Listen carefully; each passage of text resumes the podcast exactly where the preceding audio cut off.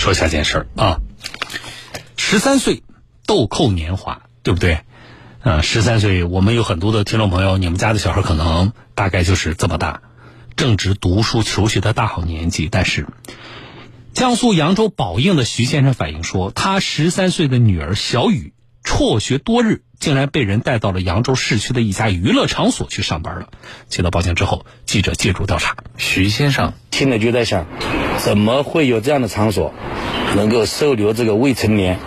徐先生常年在南京工作，女儿小雨在宝应老家一所小学读六年级。上个月，他回宝应，发现女儿不在家，多方打听以后得知，孩子居然在扬州市区一家娱乐场所上班。当时我听了，我心里非常的气愤，我当天晚上就赶到这里，现场我是进不去的。然后呢，他们的工作人员在下面，嗯，帮我打电话把他从上面带下来。徐先生见到女儿时，她一身成人打扮，头发染成黄色，手臂上还贴有纹身，根本不像十三岁的孩子。追问之下，小雨答复，她已经在这个娱乐场所待了二十多天。我不知道我女儿在这个二十多天在这个里面，到底经受了什么样的一个生活。记者找到小雨，她介绍，前不久一位朋友通过微信邀请她到扬州来玩，还说可以上班挣钱。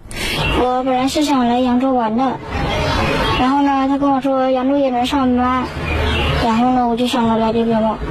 小雨介绍，到扬州以后，他就跟这女孩住在一块儿，并且一起去过娱乐场所。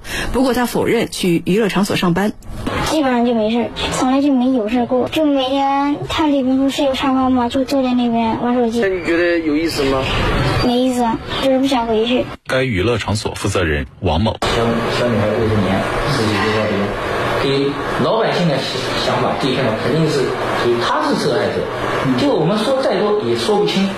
说起这事儿，该娱乐场所负责人王某觉得挺冤。他介绍，由于人手紧缺，他委托朋友帮忙招工，有人把小雨带过来，不过他一眼就看出了异常。那个妹妹，你这个你看上去太小了，你不要来了。嗯，他不说话。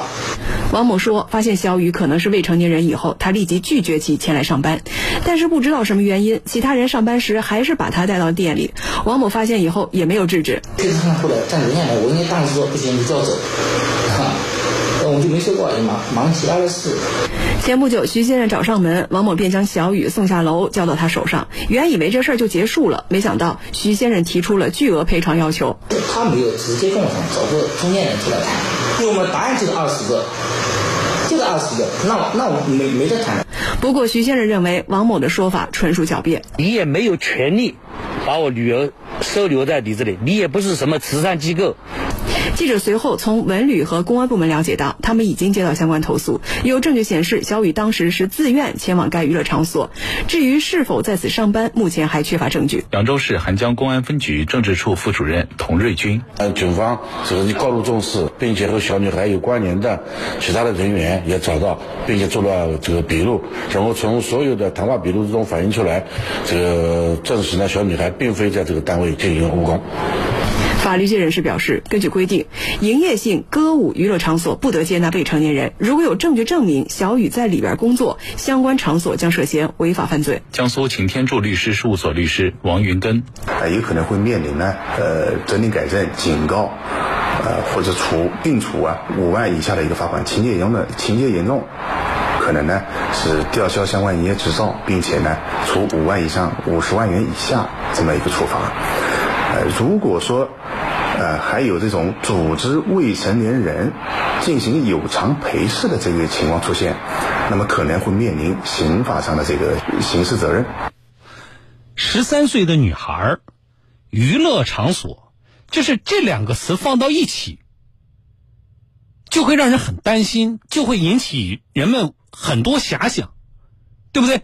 所以，为什么我们的法律针对这种情况明确的规定？未成年人，这还不是说呃涉及到非法用工呃非劳动法的范畴啊？这是不是用童工啊？我觉得不仅仅是这个违法，明确规定未成年人不能够出现在这一类的娱乐场所当中。好了，那么说几点啊？刚才的报道，第一，那个呃什么娱乐场所的负责人，我觉得也不用觉得委屈啊。你说，哎，我我他是自愿来的，我发现他未成年人，我不用。啊！但是基本的法律常识没有吗？你不用，你让他在你那里待了二十多天。当然，警方的执法要依法进行。那么能不能够拿到？实际上，这个所谓待了二十多天是有用工性质的证据，这个我们持续关注。如果能拿到，啊，我相信当地的警方对这种情况也会严惩不贷。如果能够拿到证据，当地警方能够确认存在啊非法用工的情况，怎么处理？这个我们来关注啊。这要说第一点，第二点，孩子的家长，这爸爸也很气愤。大家听到了吧？啊，这爸爸很气愤，啊，那么那个娱乐场所那个负责人说了，说这个爸爸还找中间人提出要索赔，我索赔多少万，是吧？但问题是，这孩子在辍学之后啊，在这个娱乐场所都待了二十多天了，都染了什么黄头发，而且是从宝应到扬州市区，你这个当爸的二十多天之后，你才。发现这个事情啊，你女儿不上学不回家，跑到娱乐场所了。就算那个娱乐场所最终被证实存在非法用工的情况，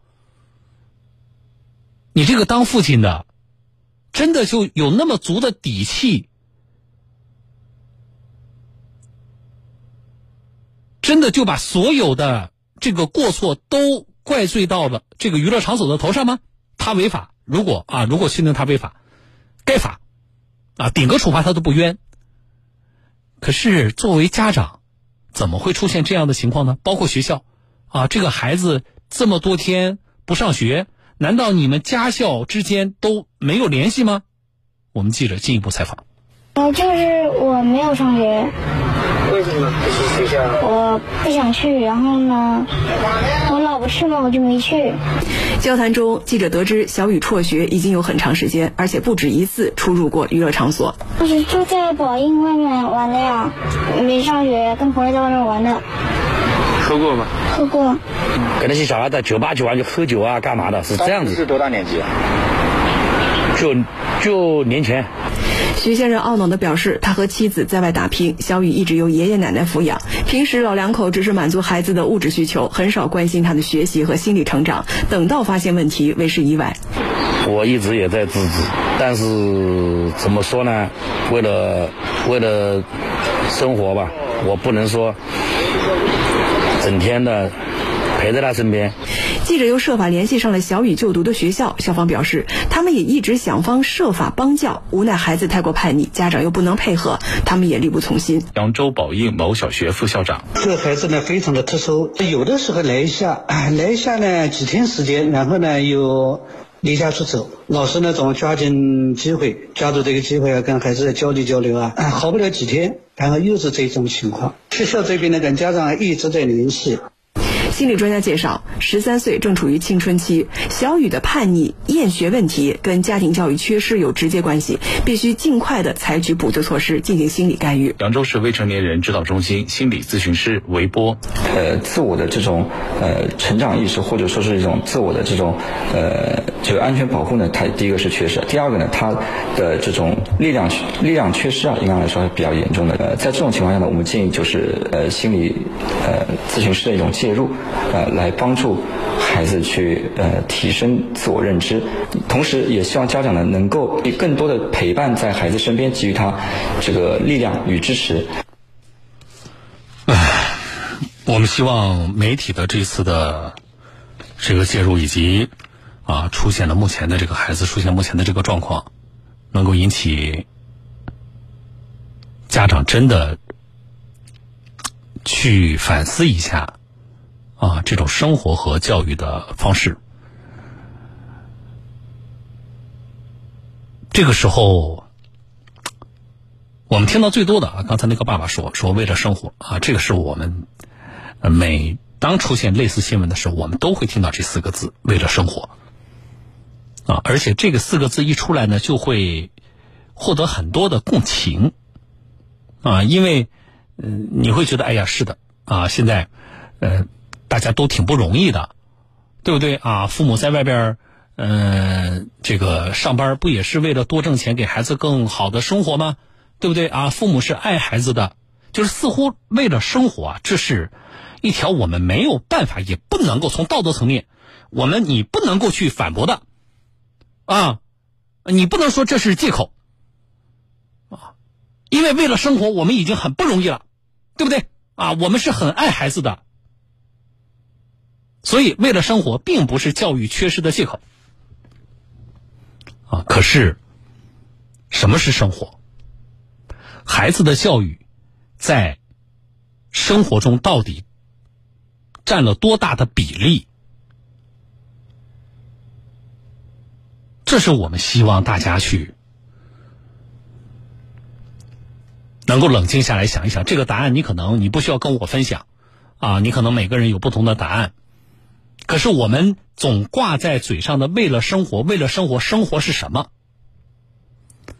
啊，我们背井离乡，我们拼尽全力为的那个生活，这里边到底应该包含哪些内容？而在这些内容里边，我们如果给它做一个价值排序的话，你觉得应该是一个什么样的顺序？哪些事情一定是排在前边的？在这件事情上，对比向那个娱乐场所的那个老板索要多少万，我觉得接下来好好调整一下工作和生活的节奏方式，怎么把这个孩子看住了，对刚才这位父亲要更为重要。否则，什么最后专家说的什么什么心理干预啊，什么什么介入都是白扯。没有父母在身边，没有父母的，就是家庭教育的这种缺失，这是不可能通过一个什么外人，哪怕他是什么心理专家，能够把他补回来的。所以，我觉得在这件事情上，在警方对于那家娱乐场所是否真的存在违法行为侦破的啊这个调查的结论出来之前。这位家长徐先生，你先别急着向人家要钱。你的首要任务不是去向那个什么娱乐场所的老板索赔多少钱，首要的任务是你真的要好好想一想。啊，我不知道你有几个孩子，我不知道啊，你你你在采访里表达很愤怒吗？那么我理解这种愤怒是源于爱吗？啊，你越爱你的女儿，可能你面对她这个情况，你就会觉得越愤怒吧。那么愤怒过后，关起门来，两口子你们从自己身上找找原因。孩子是你们养大的，怎么养成了今天这个样子？另外，对于娱乐场所的经营行为的规范，啊，我们觉得我们各地的相关的职能部门应该更主动的进行检查。如果出现胆敢所谓收留，非法用工、使用未成年人的这样的情况，甚至侵害未成年人的情况，我们支持警方依法严厉的打击。好了，这件事情啊，当地警方后续调查的情况怎么样？我们在节目当中呢会跟大家来关注啊。看，这是一位妈妈啊，韩星给我发微信说：“天哪，这丫头跟我小儿子一样大，孩子还是要大人看着啊。”好了，这里是江苏新闻广播小东有话说，我是主持人小东，进广告，稍后回来。